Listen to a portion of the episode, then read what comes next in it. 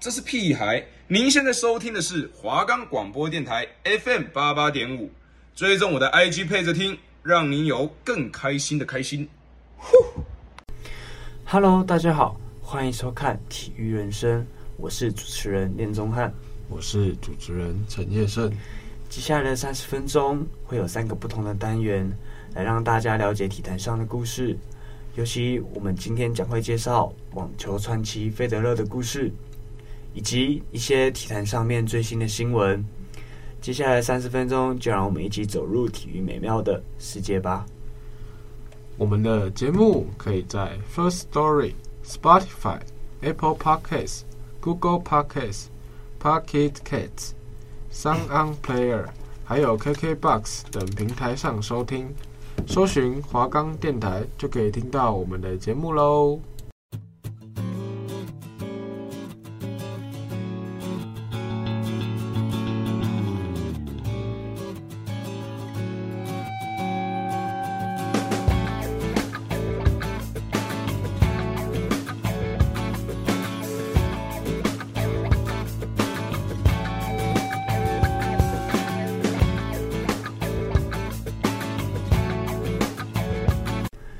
接下来为大家带来第一个单元：网球传奇费德勒。二零二二年九月二十五日，瑞士网球天王费德勒正式退休。二十四年的生涯里，曾经拿下二十座大满贯单打冠军，包括八座温网、六座澳网、五座美网和一座法网。另外，费德勒也以男子单打世界排名第一之姿，累积的三百一十周。其中包括连续两百三十七周保持世界排名第一，写下让人难以望其项背的记录。那费德勒又是如何从一位小球童一路晋升成为世界上最伟大的网球选手呢？接下来就让我们一起来揭晓费德勒的网球生涯。费德勒全名罗杰·费德勒，一九八一年出生于瑞士的第三大城市巴塞尔。费德勒出生在中产阶级的家庭中，父母虽都不是运动相关的工作者，但都是运动的爱好者。在费德勒小时候，时常会跟着父母在闲暇之余打打网球，甚至亲临现场看网球比赛。这也让费德勒网球的爱好在他的心中渐渐萌芽。在费德勒八岁那年，父母就将他送进了巴塞尔当地的少年网球训练营，这也是费德勒第一次接触网球的正规训练，也是迈向网球选手的第一步。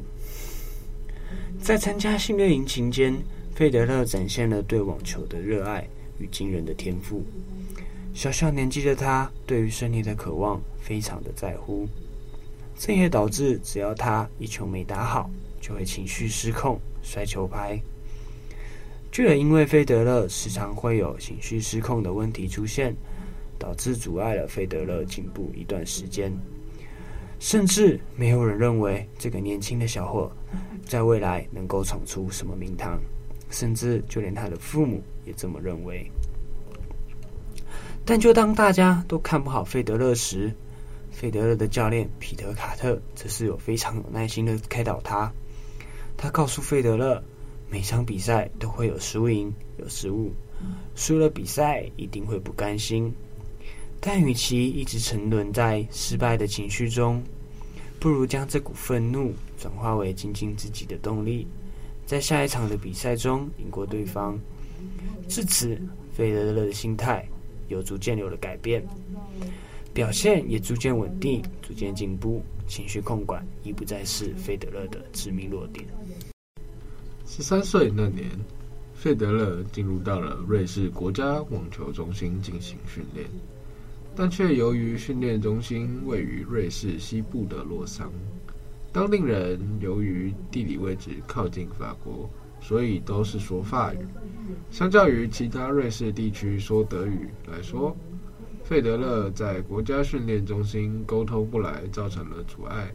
最终，只在训练中心受训两年的费德勒选择回到家乡巴塞尔的网球训练营，再次回到自己的恩师彼得卡特的指导下，也就是在恩师彼得卡特的教导，造就了费德勒扎实的基本功。但随着强度的增强，费德勒需要的不再只是基本功。就在这时，费德勒迎来了自己的第二个恩师彼得·龙格伦。费德勒在龙格伦的教导下，在对于球的落点与击球时机有了明显的提升。这也使龙格伦在费德勒打职业后，成为他主教练的原因之一。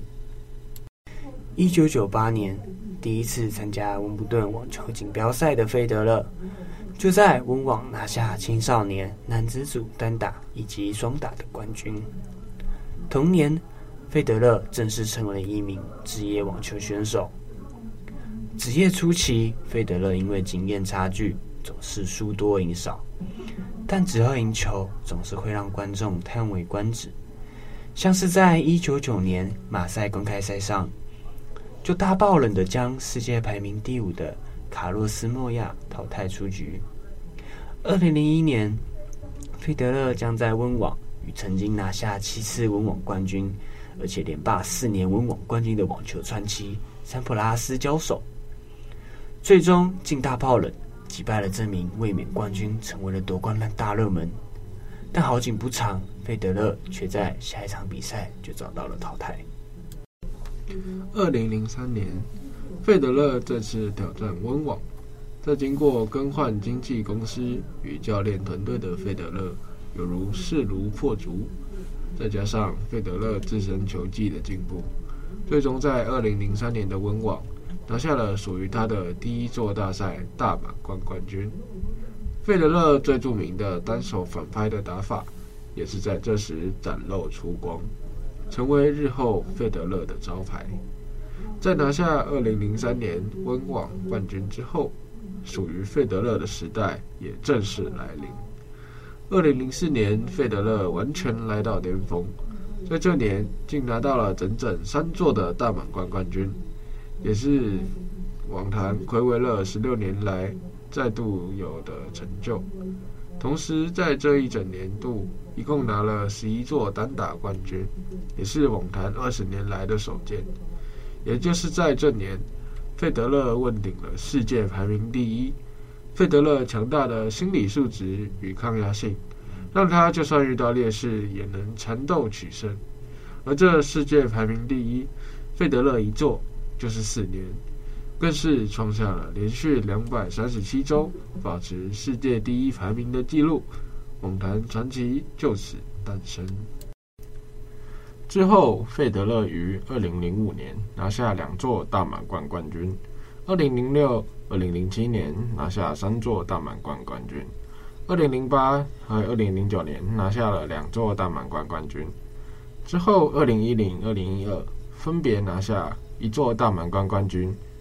但之后，二零一三年由于伤势影响，导致费德勒状态下滑。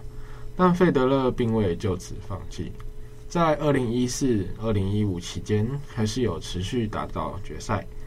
尤其在二零一五年的下半年，更是差一步就能夺得大满贯冠军。二零一六年，费德勒被检查出膝盖半月板受伤，需要开刀治疗，费德勒就此告别赛场。养伤，但仅仅两个月，费德勒就重返赛场。但二零一六年，费德勒打打停停的成绩自然不会好。再来到二零一七年，费德勒宛如重获新生般，睽违了五年，终于以三十六岁的年纪拿下来两座大满贯冠军，告诉世人，他们熟悉的网球王子费德勒回来了。隔年，二零一八年，费德勒拿下了他职业生涯中最后一座的大满贯冠军。此时的费德勒也已经三十七岁，在人们眼中已经是该退休的年龄。但费德勒并未有退休的打算，并在二零一九年拿下了许多比赛的冠军，并在温网与乔克维奇缠斗了四个小时之久，只差一步就能再次改写他的大满贯纪录。但最后，费德勒还是败下了阵。虽然二零一九年不是大满贯冠军，但以运动员三十八岁的年龄，要在高强度的赛事中取得冠军，实在令人敬佩。但就在二零二零年，费德勒又再一次受到伤病的困扰，这也让三十九岁的费德勒不得不萌生退休的想法。直到二零二二年，四十一岁的网球传奇费德勒，终于在个人粉丝页上宣布，将在拉沃杯之后正式退役，结束了他二十四年的职业生涯。一位传奇，一位曾经拿下二十次的大满贯冠军，一位饱受伤病困扰却从不曾因为伤病而早退赛场，一位风度翩翩、优雅的网球选手。就此离开了他奉献了一生青春、留下无数汗水的网球赛场。要回顾费德勒最经典的一战，莫过于二零零七年的温布顿锦标赛。二零零七年温网在晴朗的天气下展开，这次温网的焦点绝对是在于费德勒能不能温网五连霸。就在当大家都认为没人能够给费德勒带来一些威胁时，其实有一名年轻好手正悄悄崛起，那人正是现今网球球王之一纳达尔。纳达尔究竟当时有多强？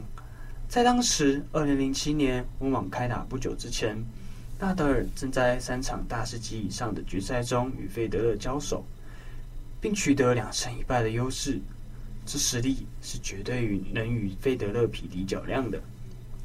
而二零零七年温网的决赛也正好是两个人一同闯进，也造就了这场经典的温网大战。两人从第一盘就打得不分胜负，一直打到了抢七，费德勒才艰难的拿下第一盘。到了第二盘，费德勒的优势并没有好转，纳达尔更是靠着强力的单手正拍压制住了费德勒，让费德勒无法控制场上的节奏，因此第二盘被纳达尔给拿下。之后，两人一直有来有往，一人擅长单手反拍，一人擅则擅长单手正拍，一正一反的攻击也给观众带来了精彩的比赛。两人也一直缠斗到了第四盘，还未分出胜负。但就在此时，比赛出现了转机。在比赛第四盘中断时，纳达尔的右膝出现了不适，但纳达尔依旧坚持扛着伤势打完整场比赛。但始终伤势还是影响了纳达尔的发挥。到了第五盘，纳达尔逐渐被费德勒压制，最终纳达尔敌不过伤势带来的影响，费德勒也成功卫冕了温网冠军，也成功缔造温网五连霸的纪录。费德勒这场比赛因为对手的受伤而获胜，但费德勒在这场比赛的表现也绝对称得上绝品。费德勒挺住了两次抢七的压力，在关键时稳住心态。力挽狂澜，抢下关键分，最终费德勒夺冠，绝对是实至名归。二零零七年的温网也开始往后，费德勒与纳达尔一同较劲的一生宿敌。然而，要说到宿敌，不得不提得到费德勒职业生涯交手过最多次的劲敌乔科维奇。一样，在二零零七年美网决赛上上演费德勒大战乔科维奇。当时的乔科维奇虽然只有二十岁。但他在美国美网硬地上的表现可以说是不逊色于费德勒。乔科维奇底线侵略性的打法在美网硬地上犹如如虎添翼，因为球在硬地上的反弹速度更快，球加压到底线后给对手的反应速度更快，容易造成对手压迫反应不及的失误。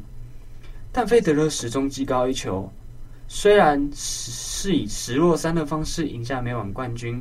但每一盘费德勒打得都不轻松，一开始受到乔科维奇的侵略性打法，明显有点招架不住。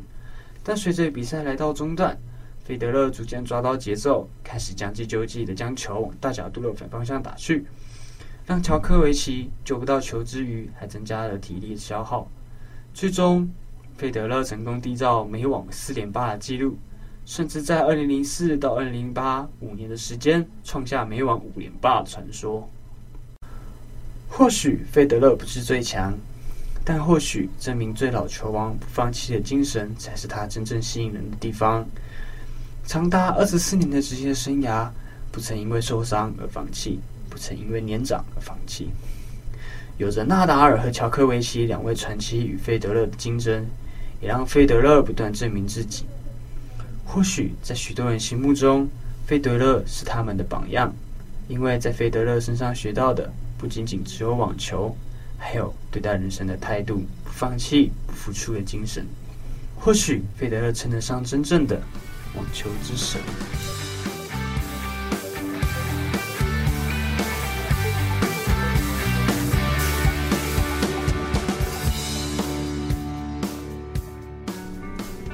的单点是胜练怎么看？让我们来听听阿练对刚刚的故事有什么样的看法。对于刚刚费德勒的故事，我认为。他是一个非常令人尊敬、非常值得敬佩的一位网球传奇。他其实早在二零一三年就已经发现自己的膝盖以及背部都有受伤问题，虽然状态一度下滑，但是在二零一四、二零一五年的期间，还是反反复复有打到决赛好几次。虽然二零一五年他上半赛季的表现不如预期，但是下半季他宛如爆发。打败打到了三次的决赛，但通通都输给同一个对手乔科维奇。之后在二零一六年的时候，发现其实他早在二零一五年的时候，自己的膝盖半月板就已经受到损伤，需要开刀。他是强忍着伤势打完二零一五年的赛事，在二零一六年的时候，他退出了赛场，短短两个月开刀就返回到了球场。在重返赛场后，当然一直一直。因为受伤，一直有时候打，有时候没有打，导致二零一六年的成绩自然也不会好。但就在二零一七年，他整个整个人像像是返老还童一样，三十七岁的年龄拿下了一两周的大满贯冠军。这相对来说，在对于运动员三十七岁的年龄，很多运动员都因为体能下滑、状态下滑，就已经有退休的想法。但费德勒不一样。他告诉了大家，我他告诉我们大家，他还年轻，他还能打。我觉得他这个精神是非常令人敬佩，真正的不老传奇。在刚刚的故事中，我听到了他八岁的那个那段时期，他那时候就开始练球，练开始了他的网球人生。在那种儿时的时候，好胜欲很强是必然的，像我自己当初也是。但他因为遇到了他人生的贵人，所以。造就了他之后不平凡的路。虽然他一开始总是停滞不前，但因为那个那个恩师，所以让他可以有许多不一样的方法，来让他可以就是继续的努力变强。我觉得费德勒他其实算是很幸运的，因为很多很就是早期之前的很多网球选手。在那种得了很多冠军之后，都会有那种找不到对手、独孤求败，然后就是在很年轻的时候选择退役。但费德勒不一样，他在他很年轻的时候就遇到就遇到了两名年轻的好手，就是纳达尔跟乔克维奇。在他当打之年就遇到他们两个，让他们就就有那种让费德勒可以享受那种与强敌较量，不会有那种怎么。怎么打都一直赢，然后输不了，怎么赢怎么输这样子的感觉，让他就是让他一直保持在竞争的心态，让他到到到到了很老，到了三十九岁、四十岁还保持在一个巅峰的状态。哎、欸，我真的觉得费德勒就是蛮厉害的，就是因为其实我自己是不太会看网球，但是就是就连我这种不看网球的人都会觉得都会知道说费德勒他是一个世界球王。然后就就是他要退休的时候，也是就是也有都关都有关注到，就是平常就是感觉不太会去碰到的东西，就是因为费德勒这个人，所以我才会有去接触到。对，所以我就其实觉得说，费德勒他打网球可以打到在这世界上这么的有影响力，我真的觉得他是一个非常不简单的人。我觉得最主要。费德勒最值得让人尊敬的，不只是他的球技，还有他的态度。真的很少，真的很少很少运动员到了三十七八岁、三十九四十岁还可以还可以打到大满贯冠军。你看，像是其他运动，很多很多运动，像是就以足球跟篮球来讲好了，很多球员其实三十五六岁就已经退休了，到到真的踢到。可以到四十岁、四十一岁，真的是寥寥无几。但很多球球员，就算踢到三十岁、四十岁，他们的状态也已经不如当年，也只是在一些地方小球队那边打滚而已。我觉得费德勒他的这种精神，才是我们真正世人该去学习他的地方。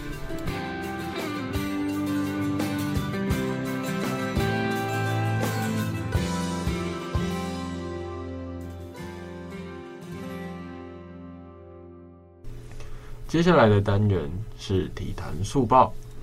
当前世界球王乔克维奇正以为即将可以重返澳洲参加明年初的澳洲网球公开赛之际，不料澳洲影子内政部长安德鲁斯表示，没有理由允许乔克维奇回到该国，并宣布这将是对在大流行高峰期做正确事情的每个人的耳光。让乔帅想回到澳网之路深深的打击。虽然乔克维奇仍未接种疫苗，但如今海外旅行者不再需要出示疫苗接种证明即可进入澳洲。但根据安德鲁斯的说法，授予乔克维奇新鲜证的举动将是打脸。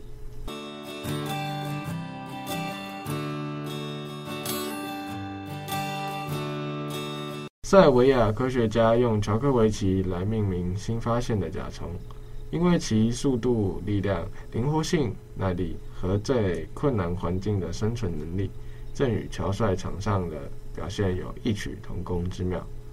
研究专家维索维奇表示，他被命名为 Davilis Davidovich，以表彰这位网坛巨星多年来为国家所做出的重大贡献。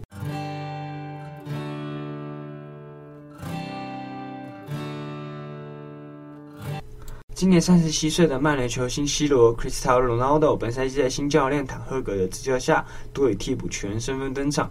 不过，这名资深老将于英超第十轮做客埃弗顿的比赛中把握住机会，不仅为球队踢进制胜球，同时也是个人职业生涯的第七百颗俱乐部进球。在这一颗进球之前，C 罗陷入了很大的进球荒。在这场比赛，在第二十八分钟，场上发生了意外。曼联先发前锋马提尔受伤离场，由西罗替补上场。当时场上的比数为一比一。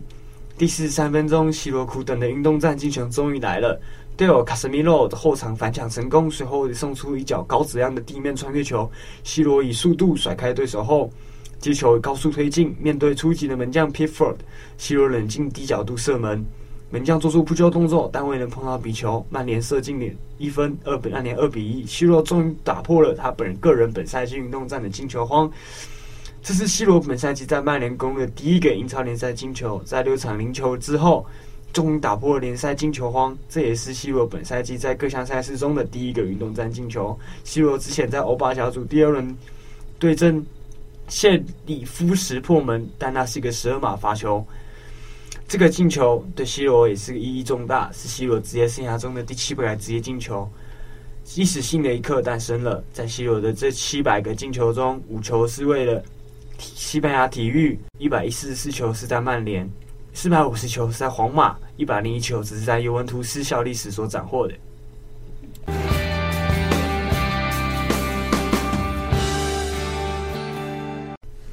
MLB 天使队日籍球星大谷翔平用二刀流威震大联盟，成为独一无二的存在。美媒资深专栏作家波登表示，他建议大联盟为二刀流选手设立专属奖项。针对大谷这样超凡的二刀流奇才，波登直呼：“我们应该设立一个独角兽奖，授予最佳二刀流选手。”波登表示。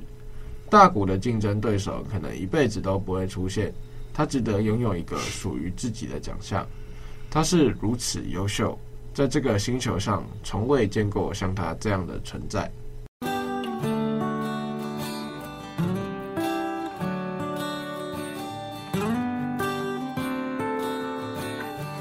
关甲级 Aaron Judge 在本赛季轰出第六十二支全垒打。正式缔造洋基队史与美联新纪录。这第六十二支全垒打超越洋基名将马瑞斯 （Roger Maris） 在一九六一年缔造的美联单季最多全垒打的纪录。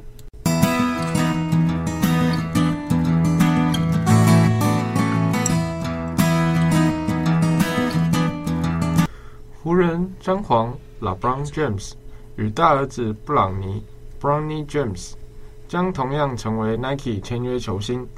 今天，Brownie James 跟品牌签下合约，这也让老爸相当开心，还在 IG 晒出儿子的照片。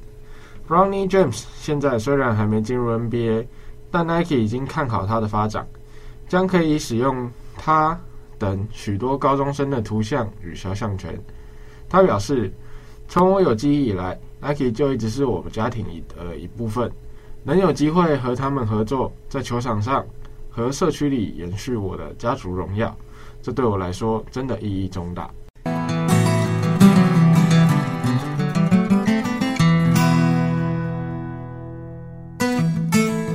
西甲劲旅巴塞隆纳在台湾时间十月十号周一上午三点的比赛，在西甲第八轮的比赛以一比零小胜维根萨尔塔。巴塞在伤兵满营的情况下，这场比赛做出了大量的轮换。中场小将佩德里在第十七分钟因为对手的失误踢进了制胜球。巴塞罗那在这场比赛优势是保持上半场，但是下半场却遭到了维哥萨哈塔的攻反攻。在这情况下，巴塞在周三凌晨将迎来欧冠的第二场第二轮小组赛。巴塞罗那依旧处于伤兵满营的情况下，到时候就来看看巴塞罗那该如何赢得胜利，取得欧冠晋级。